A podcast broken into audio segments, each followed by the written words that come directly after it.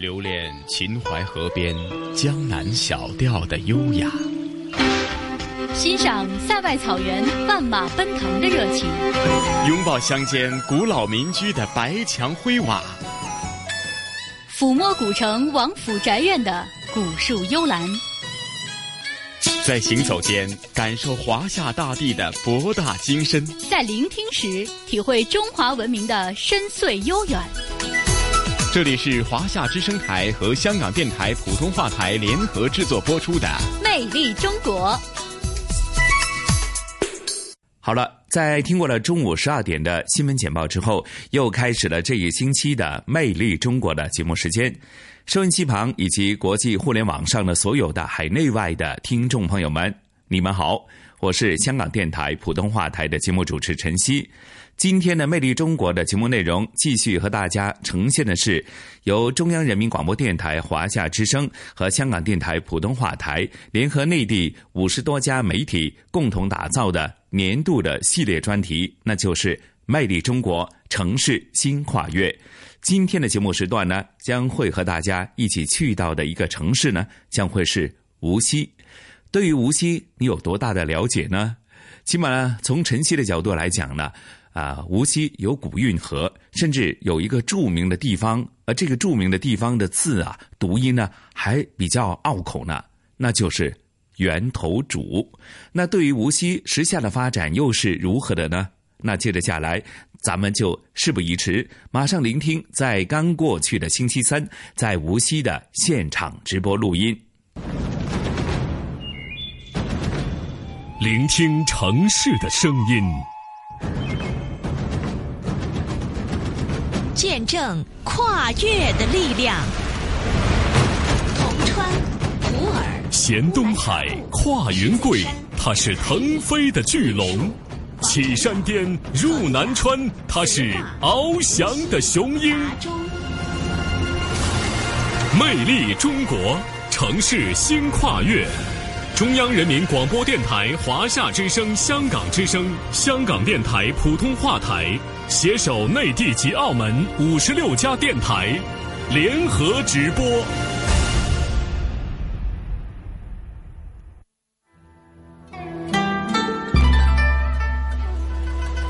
惠山脚下，太湖之滨。这里是镶嵌在长江绸带上的一颗明珠。小桥流水整合人家，大运河穿城而过。这里畔河而居，因水成市，繁华千载。风声雨声读书声，家事国事天下事。这里骚人墨客驻足，志士人人流芳。崇德厚生，实业报国，西商精神代代相传。这里是民族工商业的摇篮，高新科技发展的高地。太湖佳绝处，运河水弄堂。太湖佳绝处，运河水弄堂。城市新跨越，走进无锡，正在播出。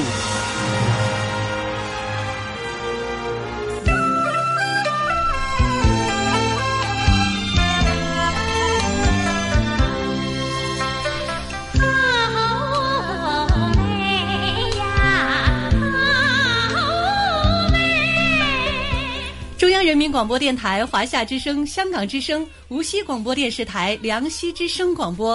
无锡广播电视台、梁溪之声广播，中央人民广播电台、华夏之声、香港之声。听众朋友，大家好，我是中央台主持人雅文。您现在正在收听到的是由中央人民广播电台、华夏之声、香港之声、香港电台普通话台携手内地及港澳五十六家电台联合推出的大型直播节目《城市新跨越》。今天我们来到了江苏省无锡市。大家好，我是无锡广播电视台、梁溪之声广播主持人云雀。欢迎大家来到江苏无锡，我们在此啊向内地听众和港澳听众问好。大型直播节目《城市新跨越》走进无锡太湖佳绝处，运河水弄堂正在进行。央广网智慧无锡 APP 同步在线视频直播。在直播间里呢，我们也有幸请到了无锡市副市长刘霞和无锡地方文史专家汤可可老师，和我们一起为您讲述无锡的历史与今天、文化与发展。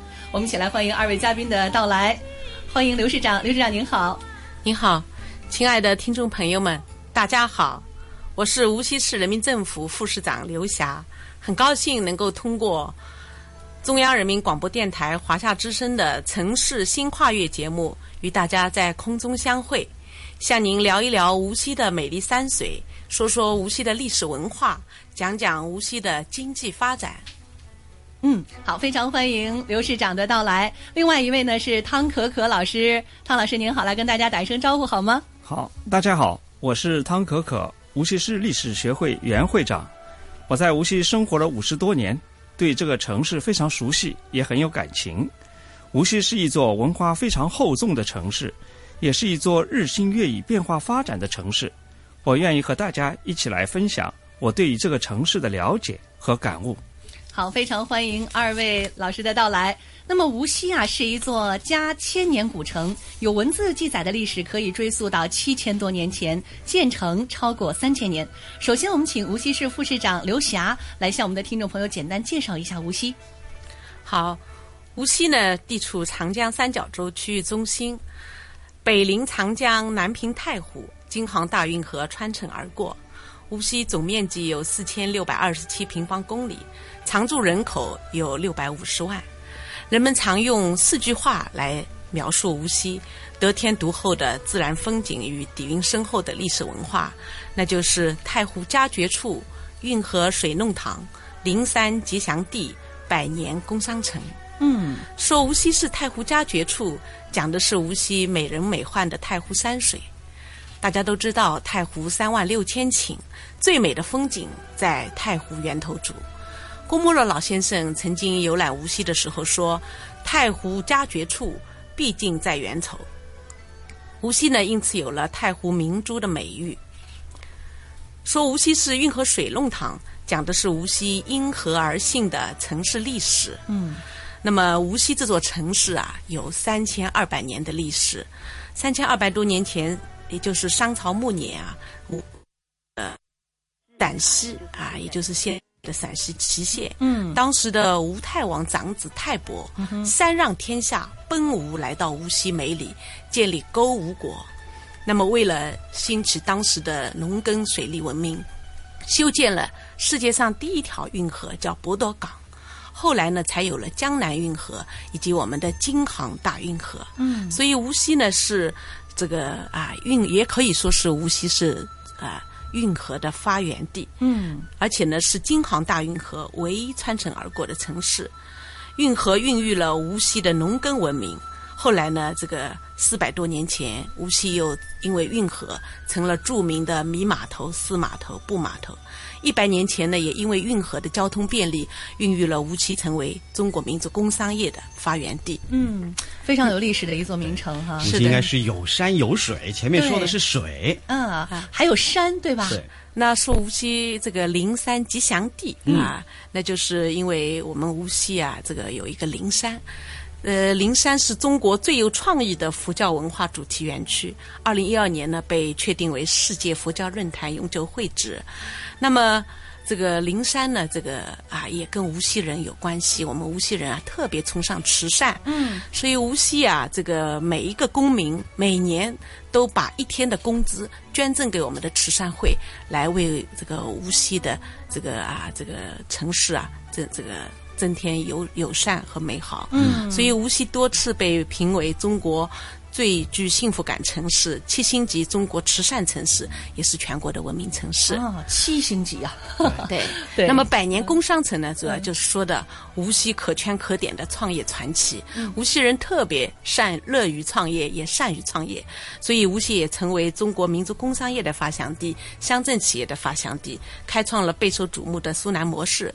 那么现在无锡的经济总量超过八千亿，人均 GDP 呢超过了两万美元，可以说是位居。全国最潜力。嗯，非常感谢刘市长的介绍哈，给我们介绍的特别的全面。不过不要着急，接下来一个小时我们将会一起带大家去细细的品味一下美丽的无锡。下面我们就进入节目的第一篇章，走进历史文化名城无锡。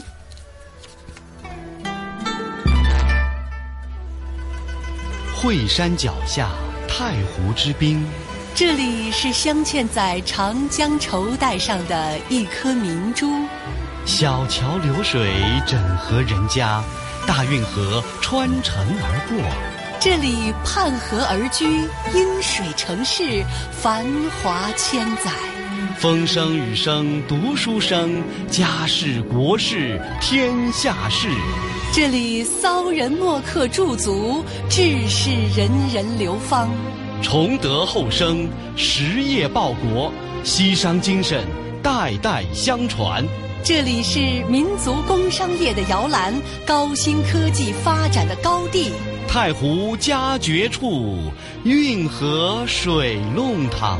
太湖佳绝处，运河水弄堂。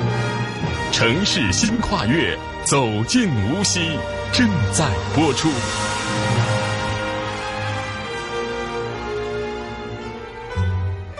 我们这次直播的主题是“太湖佳绝处，运河水弄堂”，说的就是无锡深厚的水文化。无锡地处长江三角洲，拥有长江、太湖、京杭大运河天下第二泉，境内水网发达，河流纵横交错，是我国南方河网地区水文化的典型代表。是的，刚刚雅文和刘师长都提到的那个京杭大运河啊，嗯，它是与万里长城齐名的中国奇观，已经有一千四百多年的历史了。嗯，京杭大运河是世界上里程最长、工程最大的古代运河，也是最古老的运河之一。大运河南起杭州，北到北京，途经浙江、江苏、山东、河北四省及天津、北京两市。贯通海河、黄河、淮河、长江、钱塘江五大水系，全长呢大约是一千七百九十七公里。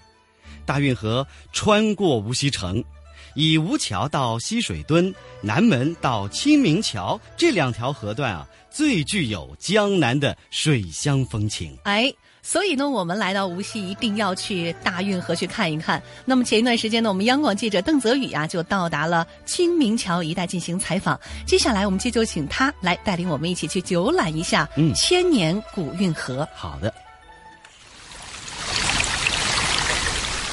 无锡是一座京杭大运河穿城而过的城市，无锡先民傍河而居，因河设市，以河为生。罗金根和沈如娣结婚五十四年了，从罗金根的父母一辈开始，到刚刚出生的重孙，祖孙五辈都一直生活在运河旁。是的，是的，夫妻两个，老夫妻两个，老夫妻两个，都没有离开无锡，没有离开无锡。以前小的时候就是在这个地方居住，是吗？嗯，就就在这个地方出生、上学。这最后工作都在这个地方，七十多年在这里。对的，都是在南长街这个区域里面。重孙女儿又出生了，就是第四代已经出来了。重孙都出来了。昨天吧。昨天晚上。哦，昨天晚上现在的。恭喜恭喜啊！罗金根介绍说，小的时候他就住在河边，河畔商店林立，景色繁华，家里的生活用水也是从古运河来。洗衣服啊，淘米就是河里面运河的水。淘米。小时候就是运河的水，把那个就是上面那个垃圾啊，那个跟那个明矾结合起来沉下去，上面就是清水了。哦，南昌街是一个老的街区，那那个时候呢，很早的时候也是蛮繁华的，就是米店、面店、照相馆、书局、戏馆、茶馆，什么都都有。公元六百一十三年，京杭大运河全线贯通，无锡成为南北运输的交通枢纽。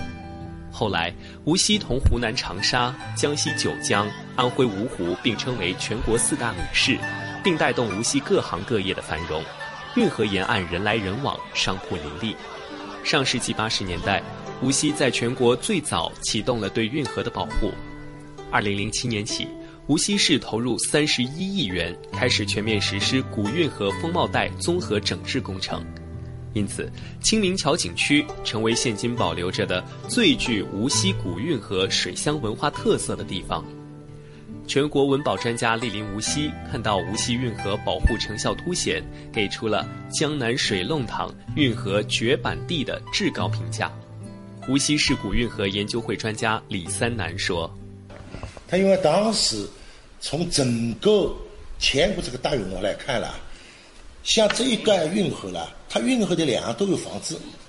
以前在这个上面有官码头，那个民码头。”烧砖的，还有码头，还有那个上米的，做商人的，这个码头好多，有好多水码头。那么，所以他们来看了之后啊，从前国这一段那个古运河来看，它是运河绝版地了，就是找不出第二个地方有这么多丰富的历史素材。所以当时那个专家就提了，这个当时运河的精华，是运河的绝版地。清明桥是无锡横跨在古运河上规模最大、保留最完整的单孔石拱桥，周边小商小贩林立，异常热闹。再加上众多的百姓傍河而居，形成一大批临河建筑。我们这地方得了好几个桂冠，而且呢成为世界遗产。那么还有我们中国历史文化名街的称谓，著名商业街的称谓，四 A 级景区。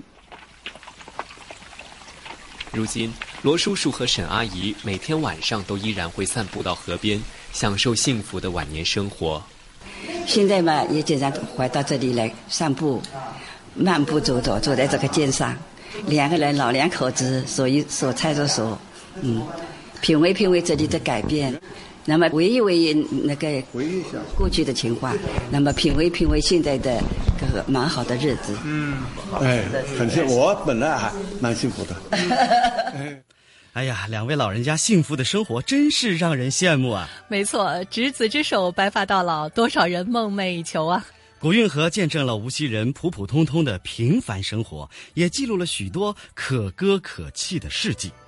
文天祥一生当中啊，曾经三次经过无锡，最后一次啊，他被元军拘押在古运河当中的黄布墩上，无锡百姓持香跪送，哭成一片。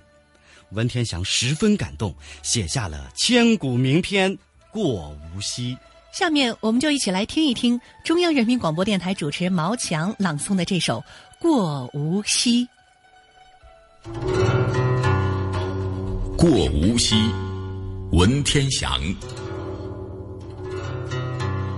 金山冉冉，波涛雨；溪水茫茫，草木春。二十年前曾去路，三千里外做行人。英雄未死。心先碎，父老乡从鼻欲心。夜读成英存国事，一回惆怅一沾巾。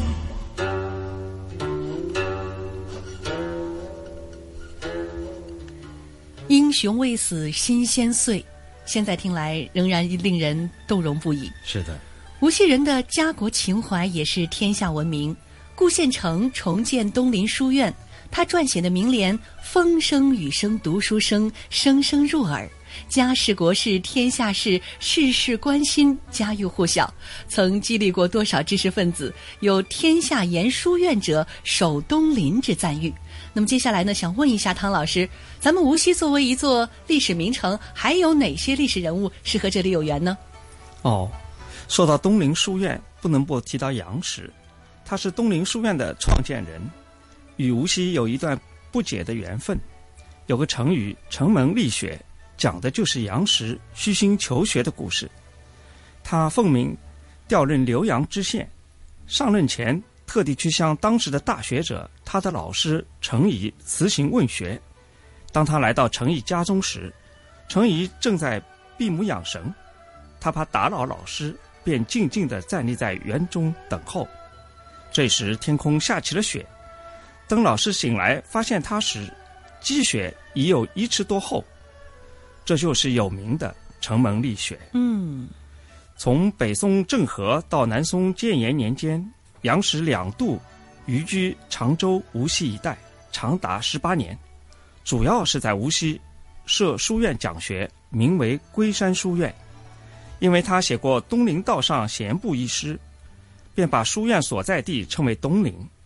明代顾高恢复东林书院时，特地在书院中建了杨时的祠堂，名为道南祠。嗯，看来啊，无锡的确是一个充满了历史印记的城市啊。没错，亚文，你看这个历史典故啊，咱们是信手拈来。是这种历史印记在无锡现在可是随处可见哦。呃，比如说吧，惠山泥人啊，在刚刚落幕的第四届中国非物质文化遗产博览会上，无锡惠山泥人市级非遗传承的传承人顾慧。年轻的泥塑传人华天华、华帅，他们三个人啊，分别获得了传统工艺项目的一二三等奖。他们将不变的匠心注入到了每一个作品当中。无论时代如何变迁，那一份对于传统工艺品的初心，始终不曾湮灭。哎，说到惠山泥人啊，就一定要提到玉香莲。他是中国工艺美术大师、无锡惠山泥人国家级非遗传承人。他的外孙呢，就是刚刚我们提到的获得了二等奖的华天华。那么，央广记者陆伟和韩文文呢，也采访了玉香莲。下面我们一起来听报道。惠山泥人是江苏无锡传统工艺美术品之一，也是无锡三大著名特产之一。其中以阿福、阿喜泥人形象为主要代表，享誉中外。惠山泥人第四代传承人玉香莲大师，如今虽然已经七十六岁的高龄，但他仍然每天在工作室中坚持创作。在创作中，玉香莲大师从来都是对手中的泥人精益求精。我的可能要求跟人家不一样，就是你的形象表演给你的主题思想是相当符合、特别巧妙的话，那才是好的的。人人人家没有意想到，你意想到了，那个是好的。而且表达的恰到恰到好处，像这种东西蛮难找到的。我现在看那还没找到什么东好的东西。您要求比较高哈？哎，不是我我这个是呃，他们说我要说说我不是说我要求高，用无锡话叫疙瘩，就要就是不能马虎一点点，就是。步入玉香莲大师的工作室，可以看到随处摆放的精美泥人工艺品。其中最引人瞩目的还是阿福、阿喜的形象泥塑，两个色彩艳丽的圆头娃娃憨态可掬的笑着。玉香莲大师也为我们讲述了老一辈传统工艺人关于阿福、阿喜创作的灵感起源。就是我们这里的阿福，他有以前有个故事的，就是阿福手上这是包包的年，过年的年。过年的年呢，他是什么呢？白天要吃太阳，晚上吃月亮。他非常厉害的个怪手，他就把咱们的人们的生活搞乱了。那么搞乱以后嘛，大家就就要叫天叫应要护是吧？那么天上人晓得这个怪兽不得了，要派要就派那个那个沙海儿来逮住他。那么沙海儿逮住这个年呢，他不是打不是骂，他用笑的方法来征服他的。其实用引引用现在的话来讲，引申的人几年其实是不存在的，就是代表生活的坎坎坷坷。你如何克服这些坎坎坷坷呢？就是要微笑面对生活。遇到坎坷，用微笑面对生活，这也是玉香莲大师面对惠山泥人工艺传承的态度。作为第四代的惠山泥人传承人。玉香莲大师肩负着惠山泥人传承兴衰的使命，所以我那，既既是家庭责任，又是历史使命，都都融合在一起，在个人爱好，它不是从某一点上引起我的，所以我能够坚持到现在，也是历史使命要传承啊。那您现在的徒弟现在是是外甥呀，他有个家族观念呀，好像我外婆做了那么好，我不做，好像有点对不起老人呀。他是那个大学毕业以后来学的呀。所以这个传承问题啊，很难。遇到坎坷用微笑面对生活，说的真好。谢谢玉香莲大师的坚守，我们大家一起来努力吧，来保护这些传下来的宝贝。是的。那么这些深厚的文化底蕴，再加上优美舒适的自然环境和配套完善的基础设施，无锡历来都是我国著名的旅游胜地。嗯。那么接下来呢，让我们一起来领略无锡这座旅游名城。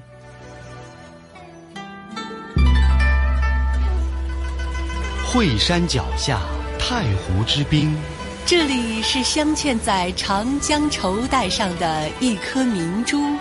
小桥流水，整合人家；大运河穿城而过。这里畔河而居，因水成市，繁华千载。风声雨声读书声，家事国事天下事。这里骚人墨客驻足，志士人人流芳，崇德厚生，实业报国，西商精神代代相传。这里是民族工商业的摇篮，高新科技发展的高地。太湖佳绝处，运河水弄堂。太湖佳绝处，运河水弄堂。城市新跨越，走进无锡，正在播出。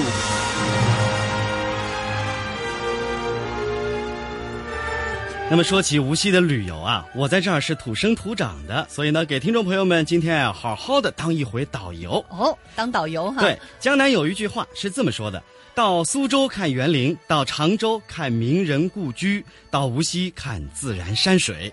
它集江河湖泉洞于一体。无锡以丰富而优越的自然文风光，还有历史文化呢，跻身于全国的二十大旅游观光城市之列。那么，对于喜欢旅游的人来说啊，无锡是一个必须要来的地方。你知道为什么吗？为什么呢？很简单呢，因为我们无锡是徐霞客的故乡啊！哇，徐霞客的故乡，那徐霞客真的太有名了，他是被称为了游圣啊。那么他呢，就是咱无锡人啊，无锡江阴人。对，在在四百多年前呢，他是从。江阴出发，先后四次进行了长距离的游历，足迹呢遍及了大半个中国，也写就了千古奇书《徐霞客游记》。那接下来呢，我们就一起跟随央广记者李志的声音，一起去了解一下徐霞客的故事吧。每年的五月十九日是中国旅游日，这个日子的设立跟一位无锡人有关，他是谁呢？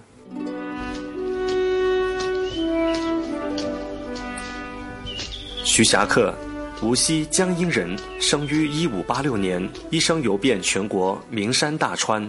无锡徐霞客研究学会会长徐新华，中国古代著名的旅行家不少，他们都是封建国家派遣，出于政治上的呃需要，也有的呢是出于宗教和经商的需要。徐霞客则对于祖国的山河有着强烈的热爱，以地理研究。为己任，毕生从事旅游考察，是个专业的旅行家。从二十二岁第一次出游，三十多年间，在完全没有他人资助的情况下，徐霞客先后四次进行了长距离的跋涉，足迹遍及大半个中国，写下数十万字游记。徐新华。那么，他长期野外生活的劳累和张度损害了他的健康。崇祯十二年八月，徐霞客重返云南鸡足山的时候，全身都发针溃。后来两足俱废，丧失了旅游的能力，被丽江土司派遣了滑杆护送回江苏。崇祯十四年，也就是公元的一六三九年的八月。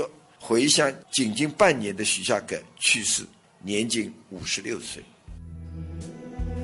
徐霞客在旅行考察时，详细记录了沿途观察到的地理、地质、水文等自然状况，还对他游历过的地方的农业、物价、手工业情况、地方历史等做了详细的记录。后人把他的日记整理成书，这就是《徐霞客游记》。徐新华。徐霞客是中国伟大的地理学家、旅行家和游记文学家。《徐霞客游记》是中国古代文化宝库中三光的瑰宝，呃，被后人誉为千古奇人，嗯千古奇书。徐霞客从无锡走向全国，那么全国的游客呢也纷至沓来到游生的故里去朝圣一番。接下来想问一下刘市长啊，那么徐霞客对无锡的旅游业意味着什么？带来了哪些重要的影响呢？那么咱们市里是如何围绕这一特殊人物来设计无锡的旅游产品呢？嗯，徐霞客呢是无锡旅游，特别是江苏旅游的品牌。嗯，无锡江阴呢已经连续十年举办徐霞客国际旅游节。下一步呢，我们确实还要用徐霞客这个品牌啊来擦亮无锡的旅游。嗯那么无锡八十年代就被评为中国十大旅游城市，今年呢又被评为十大中国旅游休闲示范城市。嗯，那么徐霞客这个品牌确实是啊世界著名啊。那么我们要利用徐霞客这个品牌呢，在江阴举行旅游达人大会。嗯，特别是要呃把目前市场风行的国内多家旅游刊物、旅游网站吸引过来，评选年度旅游风行榜、年度旅游人物。特别在这个微信、微博、博客大行其道的新时代呢，嗯我们要联手国内有影响的旅游协会、户外运动协会、旅游和户外运动器材品牌来组织以侠客命名的游记评选。嗯，那么同时呢，我们将举行旅游达人大会啊，特别是侠客故里的旅游达人大会，来做成江阴的品牌，啊串联起无锡的。源头主太湖山水游、三国城、水浒城的影视文化游，嗯灵山的佛教文化游，像华西村啊、这个嗯胡阜啊、阳山、桃源等乡村旅游，来打响无锡的旅游品牌。哇，这个旅游产品非常非常丰富哈，也谢谢刘市长的介绍。现在正好就是金秋十月，凉爽舒适，特别适合出去走一走。刚才云雀你说了哈，你是咱地道的无锡人。嗯，那么除了侠客故里，还有没有其他的地方可以向我们的听众朋友推荐一下呢？有啊有啊，当然有啊。嗯，来无锡呢，太湖就是必然的选择了。尽管我去过了好多次了，但是总是觉得百看不厌，每次都如初见，每次都有不同的收获，每次都有流连忘返的感觉。那么推荐一个好去处吧，哪里呢？呃，太湖源头主风景区，它今年啊刚好是落成一百年。哇，来到这里呢，就像是走进了无锡的桃花源。哎，这源头主真的是相当的漂亮哈！它究竟有多漂亮呢？诗人郭沫若在游览之后曾经赞叹说：“太湖佳绝处，毕竟在源头。”那我们的同事邓泽宇呢，之前也就去到了源头主进行采访，我们一起就来听一听他的感受。源头主风景区是无锡五 A 级景区，是横卧在太湖西北岸的一个半岛，因为巨石突入湖中，形状酷似神龟昂首而得名。源头主山清水秀，浑然天成，是太湖风景的精华所在。当代大诗人郭沫若就曾经以诗句赞誉这里：“太湖佳绝处，毕竟在源头。”源头主文化艺术总监蒋寻介绍说。我们源头组呢，从这个山水风光来说呢，它是一个经典的山长水阔的画面，同时也是我们中国传统山水画当中的一个平远透视的最好的佐证。呃，尤其是我们江南地区水气氤氲啊，所以呢，它完全能够体现出我们。江南的山水的一种灵秀的特色。源头主风景区始建于一九一六年，一百年后的今天，已跻身国家五 A 级旅游景区行列，并且拥有世界三大赏樱圣地、中国十大最美赏月地等诸多光环。今年三月二十六号，正值源头主国际樱花节举办期间。六万名来自全国各地的游客前来游览，创下建园以来的历史记录。今年九月，太湖渔业开捕仪式也移师源头主举行，为期三个月的太湖源头主渔家风情节也由此拉开序幕。源头主管理处副主任林继文说：“因为太湖对吧？它本身它这个鱼文化是太湖文化的一个核心部分，我们结合了这种开捕季，我们打造了很多跟鱼有关的这种活动。我们的国庆节七天，我们还专门引进了鸬鹚捕鱼，鸬鹚捕就鱼，鱼鹰捕鱼。”我们还有可以有在太湖边上做了几个斑网，就可以游客可以进行斑网捕鱼，就都是几个呃太湖里面比较古老的这种捕鱼方式，拖网呀、鸬鹚啊、斑网啊、钓鱼啊，让游客去参与。嗯，确实不到源头煮不知太湖美啊。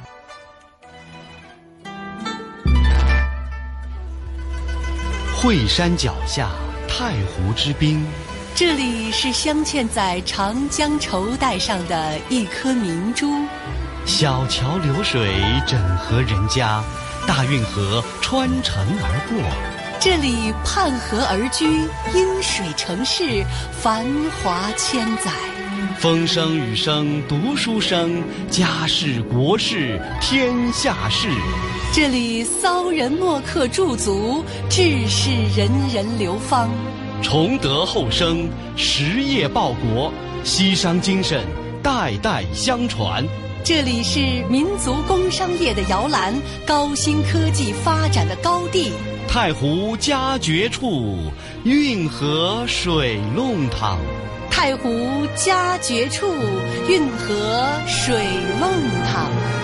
城市新跨越，走进无锡，正在播出。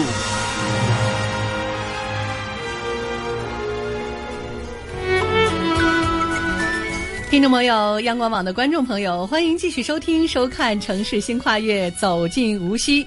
自古以来，无锡就是鱼米之乡，素有“布码头”“前码头”“窑码头”“丝都”“米市”之称。是的，我们无锡人啊，以水为生，无锡城也因水而兴。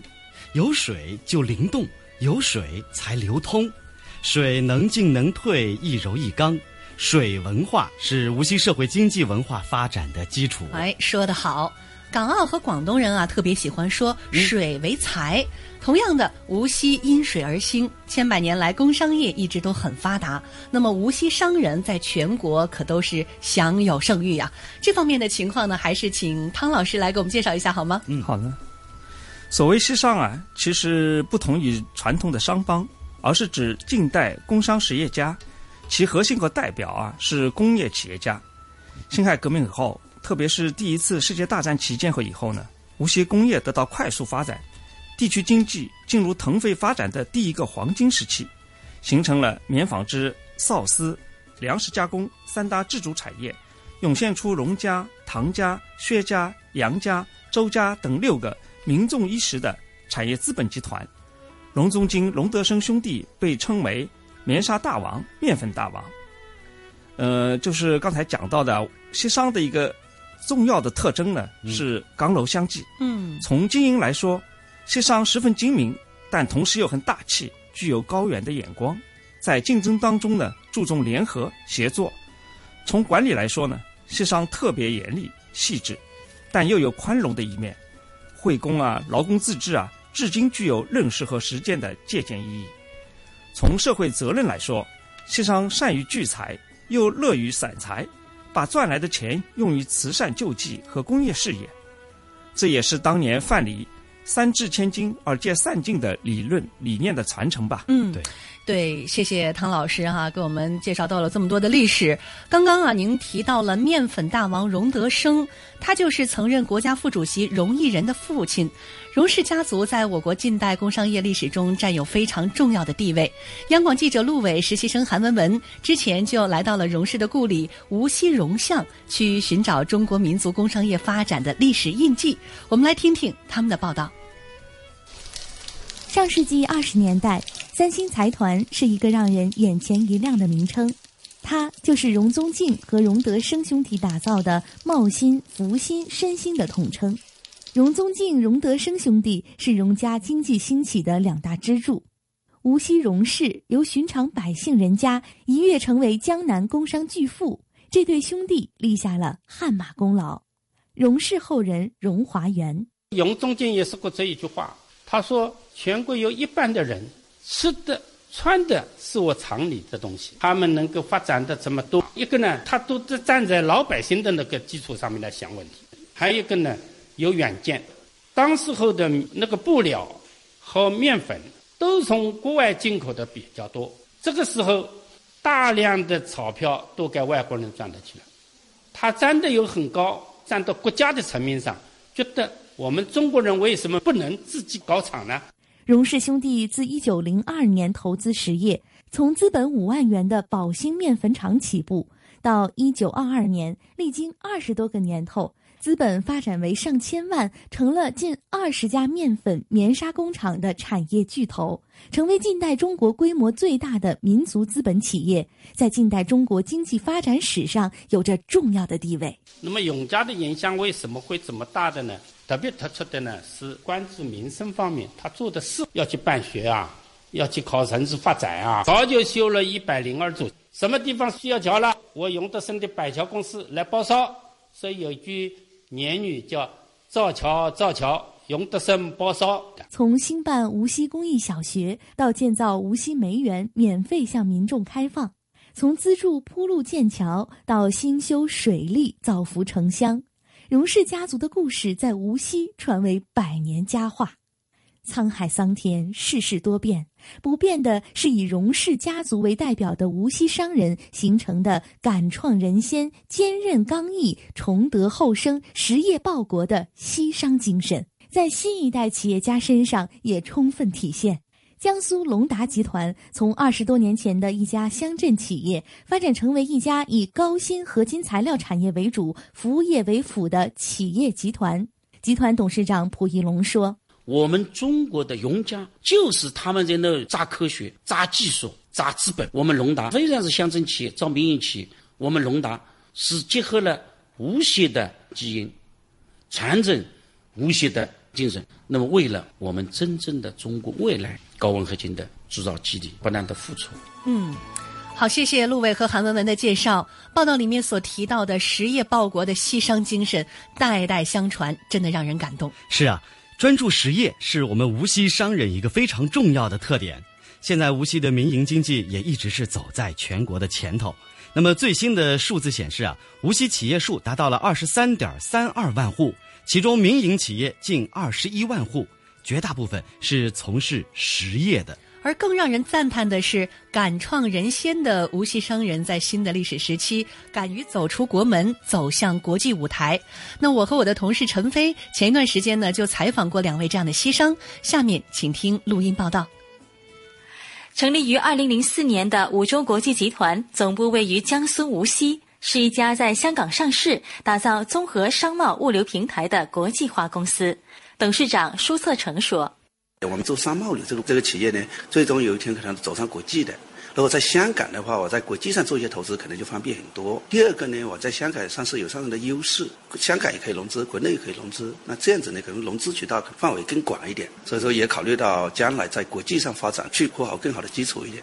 在国家发布“一带一路”战略前几年，一向敢为人先的无锡商人已经在尝试吃螃蟹了。在海上丝绸之路重要节点上的柬埔寨西哈努克港，二零零六年由红豆集团等四家无锡的民营企业。联合发起创建的西港特区，总规划面积十一点一三平方公里，是柬埔寨最大的工业园区。目前超过一百家来自中国、美国、日本、法国的企业入驻开工，为当地一点六万人提供了就业岗位。目前，西港特区已经成为中国企业建设“一带一路”合作共赢的样板区，被誉为柬埔寨的深圳，正在倾力打造一城、二港、三中心。红豆集团总裁周海江。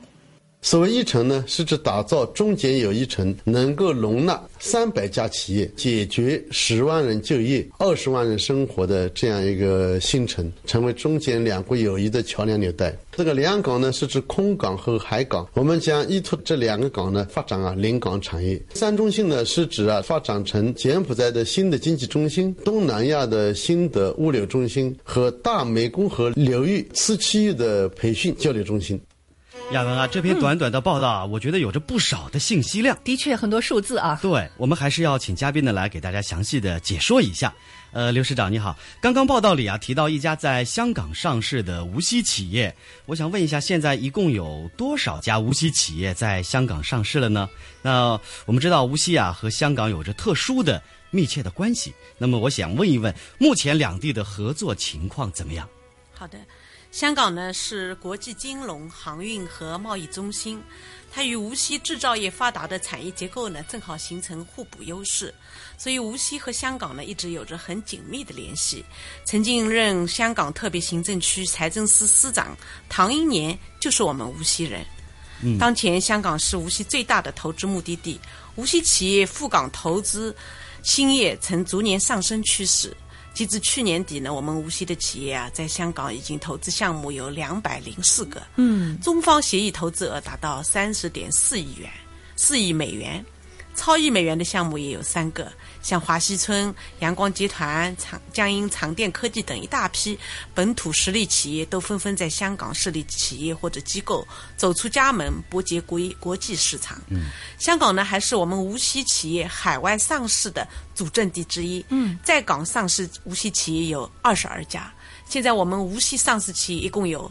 一百多家，嗯所以香港上市的企业占了我们无锡全市上市企业总数的五分之一。嗯，我们也希望进一步密切无锡与香港两地的合作交流，双方在金融、贸易、投资、旅游、会展、影视文化等方面进一步加强合作。我相信会具有十分广阔的发展前景。嗯，好的，谢谢刘市长。我们也希望无锡与香港的合作越来越密切。是的，呃，刚刚我们的报道还提到，在二零零六年，无锡几家企业在柬埔寨的西哈努克港设立园区。那么，经过十年的努力啊，现在呢已经成为了一带一路上的成功样板。咱们无锡商人的开创精神真是要点个赞。是的，那么香港大公文汇传媒集团江苏记者站站长陈明，去年呢就曾经到西哈努克港实地采访多天，而且发回了七篇的连续报道，来介绍西港建设取得的成绩。下面我们就来听一听陈站长在西港的所见所闻。二零一五年五月二十日至二十五日，我随采访团去柬埔寨，实地采访了西港特区，写了七篇特稿，在《大公报》每天一篇连载刊发。无锡现代企业家们传承工商文化中奋发进取的核心，大胆开拓，敢为人先。红豆集团在主营的纺织服装等业务稳定的状况下，远赴柬埔寨垦荒，建西港特区。当时我们都是很奇怪，怎么会跑那么远去的啊？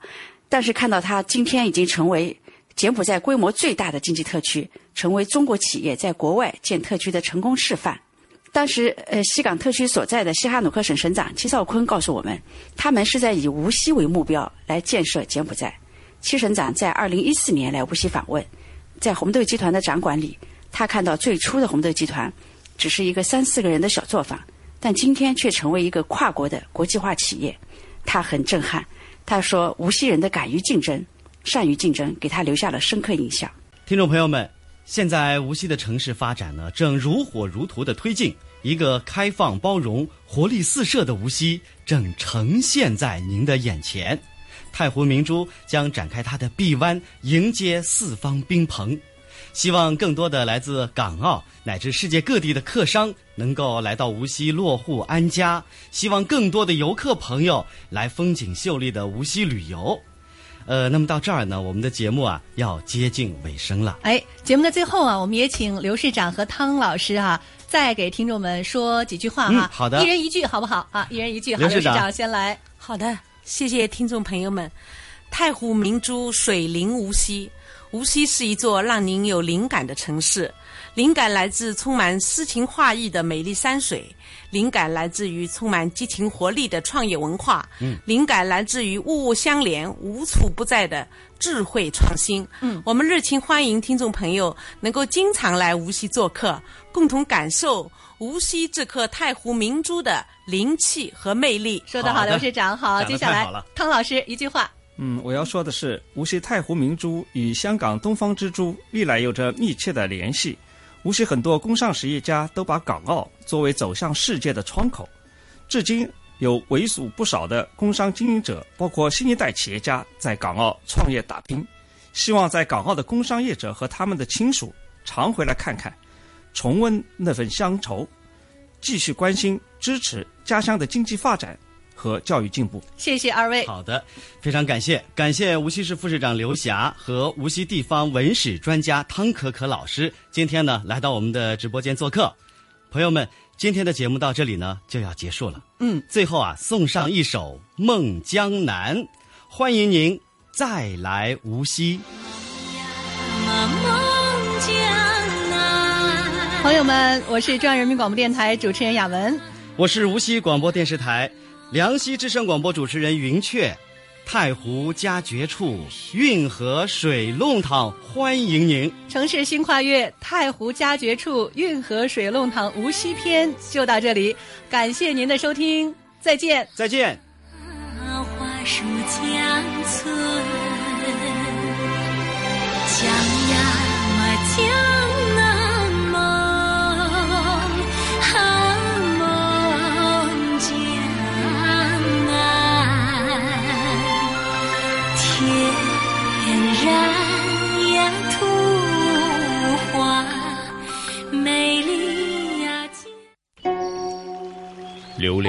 秦淮河边江南小调的优雅，欣赏塞外草原万马奔腾的热情，拥抱乡间古老民居的白墙灰瓦，抚摸古城王府宅院的古树幽兰，在行走间感受华夏大地的博大精深，在聆听时体会中华文明的深邃悠远。